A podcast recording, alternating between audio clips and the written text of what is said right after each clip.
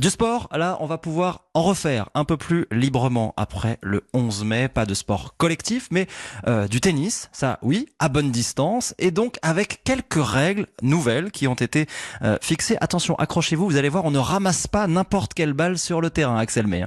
Oui, la Fédération française de tennis vient juste d'envoyer à tous ses clubs le protocole de reprise qu'elle a préparé avec le ministère des Sports.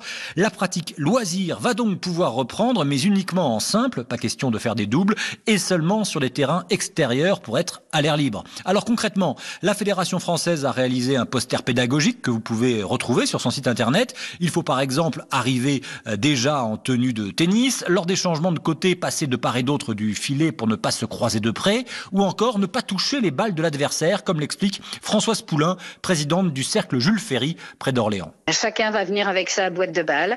Si c'est la même marque, eh ben, ils mettront une marque de couleur dessus. hein. Bon, il y a plein, plein de choses auxquelles il faut penser. Mais effectivement, on a la chance d'être un sport qui peut se faire en, en extérieur, qui, qui a beaucoup moins de contraintes que d'autres sports. hein. Alors cette présidente de club reconnaît que cela sera trop juste hein, pour rouvrir dès le 11 mai, mais espère le faire le plus rapidement possible. Notez aussi que selon les clubs, les individuels encadrés par un enseignant diplômé d'État seront en principe également autorisés, ainsi que l'entraînement pour les joueurs de haut niveau.